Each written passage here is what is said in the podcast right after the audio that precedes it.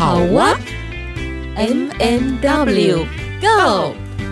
关于好哇，探索首领女性在生命历程中从充满问号行走到惊叹号的转变。你的好哇又是什么呢？M M W Go。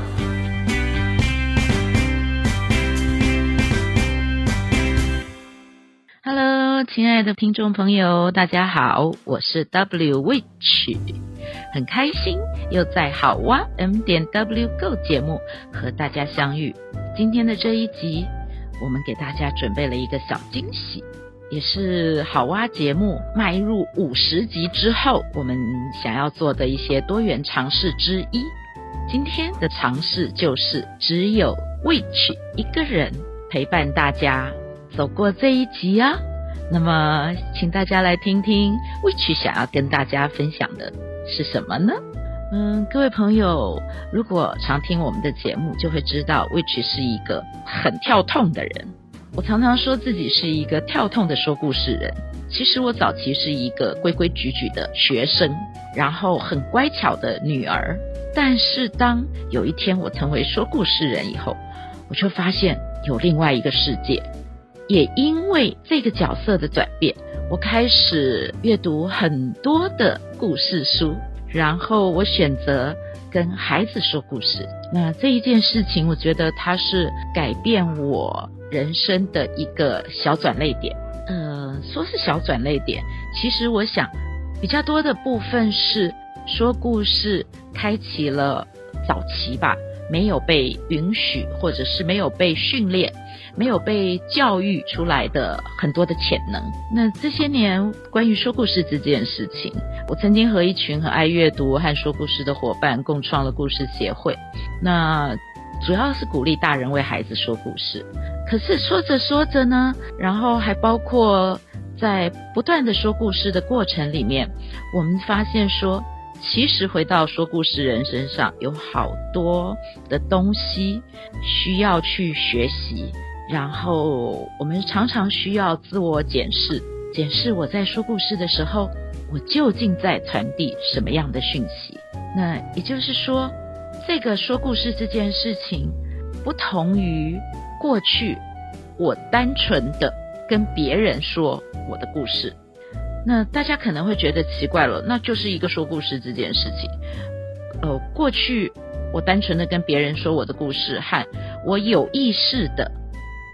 在说故事这件事，这两者之间的差异是什么？嗯，这两者之间的差异，我想其实是我在浸泡在故事这个世界的时候，我发现走进绘本故事，给我打开了一个不同的窗。我记得我们的节目的第三集，特别在谈 Witch 这个名字是怎么来的。呃，我稍微带一下，让新朋友可以知道，说我为什么会以 Witch 为我的艺名，因为我特别喜欢，我特别喜欢就是巫婆，因为我觉得巫婆的魔法和我们传统对于巫婆的认识，其实这里面有一个很有趣的东西，就是过去很多人会认为巫婆就是坏的，因为我们可能看到了呃糖果屋里面的巫婆，她会吃小孩。然后我们对于巫婆的那个定义，就是她感觉是很邪恶的。可是实际上，知道在绘本故事里面，很多巫婆是很可爱的。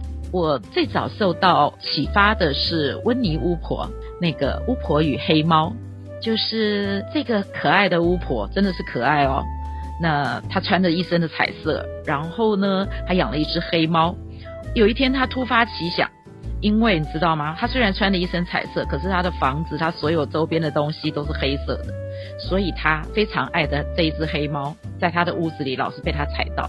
后来呢的过程，她把黑猫变成了各种不同颜色，然后在变成不同颜色的过程里面，他就发现这只黑猫好像失去了黑猫自己的那个独特性。那温妮呢，就在把黑猫不断的变颜色的过程里面，发现说，原来它还可以有不同的选择，就是我不用改变黑猫，但是我可以改变其他的东西。那于是他最后他选择把他的房子变成彩色，跟他穿的衣服一样，就是一个彩色的。那黑猫又恢复到原来的黑猫。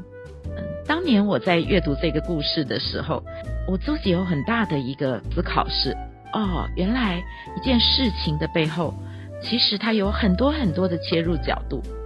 我怎么看待这件事情，其实它会影响着我的情绪感受。然后我处事的态度，甚至于我怎么看待这件事情，它也影响了我的人际互动，特别是它影响了我的亲子关系。所以，当我开始成为一个说故事人之后，我就发现自己越来越放松，越来越接近那个巫婆。大家一定很不习惯吧？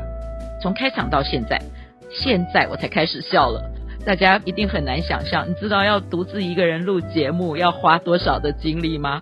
我在完成这一集之前，前后大概就是试验了，呃，真的是不知道要怎么报那个次数了，就有很多的 OS，然后录到一半就突然间停下来，然后就说啊、哦、崩溃。大家现在有觉得我开始比较恢复正常了吗？因为我现在发现哦，录到这个时间点，我就开始放松，开始巫婆的本性开始出来了。嗯，那我今天其实想要跟大家分享的是，呃，我这些年一直都有在《自由时报》的副刊写亲子专栏，在写专栏的过程里面，很好玩的，其实就是我陪伴孩子长大的历程。所以最早我写亲子游戏，然后孩子进入青春期，我就写亲子过招。那我还写过包括用心爱自己啊，呃这样的主题。那近些年我主要的是以亲子故事为主。那虽然好像是在鼓励大人怎么陪伴孩子，怎么跟孩子说故事，可是每一次我在想这个专栏主题，且在做呃写作的时候，那个历程中，我觉得更多时候我其实是在。为所有的大人说故事，因为我觉得孩子喜爱故事，孩子需要听故事，这件事情是孩子的本性。那我们很多时候都以为故事只是写给孩子看的，其实我觉得大人的世界更需要故事，尤其是故事里面的魔法。谈到魔法，我想大家可能对于魔女宅急便。也就是宫崎骏，这个大家一定不陌生，因为宫崎骏的动画让小魔女琪琪跟她的黑猫 Gigi 就走进了我们的世界。那其实我原先在看《魔女宅急便》的时候，我只觉得哇，那七七跟吉吉好可爱，然后他们的互动很有趣。那前些年呢，我就突然间我看到说，哎。《魔女宅急便》的这一个作者的一些故事，然后因为这样，我就去买了《魔女宅急便》的一整套书。然后我在看那个整套书的过程里面，我就发现说，哦，原来之前我先看到动画这件事情，局限了《魔女宅急便》的这个世界。因为你知道吗，《魔女宅急便》的这个作者今年已经八十七岁了。那他叫做角野荣子，他其实在一九八五年，也就是几乎将近四十年了，快要三十多年前，他创造了小魔女。那他创造这个故事的时候呢，这个故事里面真的是很特别，很特别，因为其实他写的是这个小魔女琪琪，从她童年一直到就是她的妈妈。她妈妈也是一个魔女，妈妈怎么样子引导她，然后一直到她成为，应该讲说她她的成年，她的成年礼是必须要单独出去一个地方，寻找一个层次，住在那个城市一段时间，自己有一段的经验后，他才能够正式的成为魔女哦，这是很特别的一件事情吧。我当年在看那个《魔女宅急便》的这个，它的中文版有八册。我看那个八册的故事之后，我就整个人完全入迷了，你知道，完全就是沉醉在那个里面。然后我觉得，好像我在读琪琪的那个故事的时候，我就重温了自己的青春岁月。而且我也把我在青春岁月里面有一些莫名其妙的这些情绪都带起来。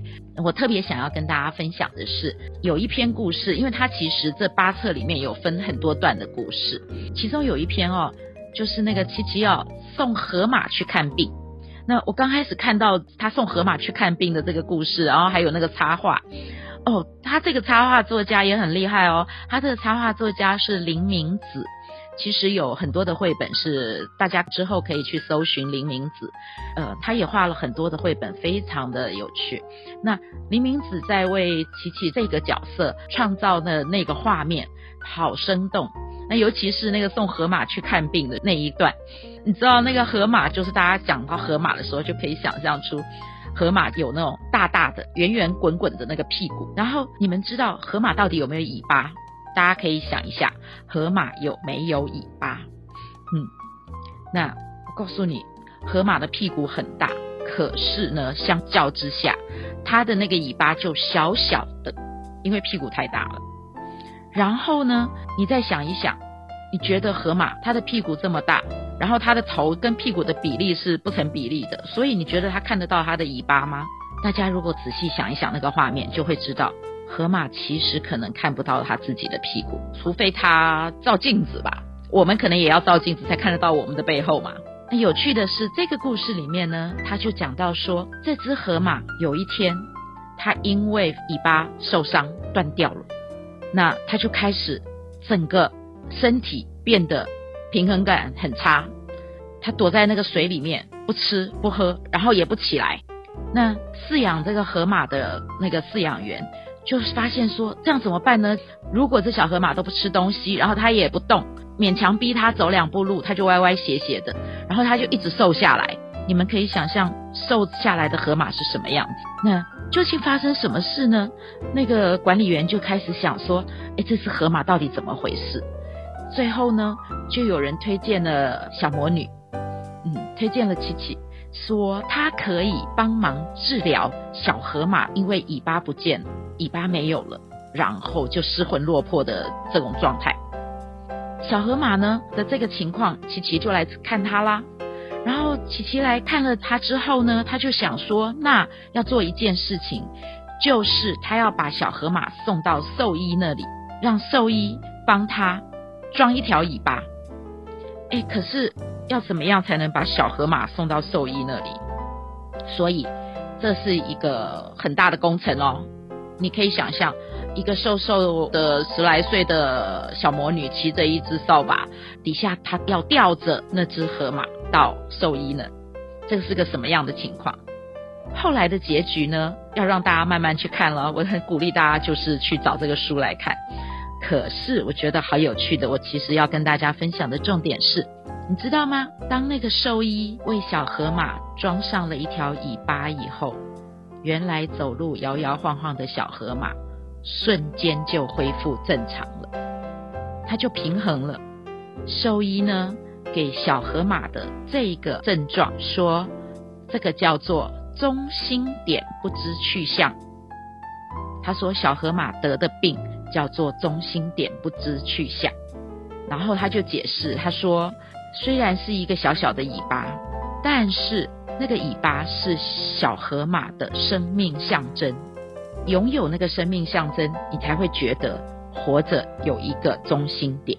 虽然小河马可能看不到它的尾巴，可是当它失去这个中心点的时候，它就会开始不平衡。那这一段的故事，其实就回应到我前面在提的那个巫婆跟黑猫。你看。当黑猫失去了它原本的颜色，他就开始觉得他不想要再下来，他不想要跟那个巫婆互动了，他就很郁闷的躲在那个树上，一直到巫婆让他恢复成原来的颜色。所以这两个故事里面，我觉得它有一个连结，就是我们每一个人都有一个生命象征。讲到这里，大家就可以想一想，那么你的生命象征是什么呢？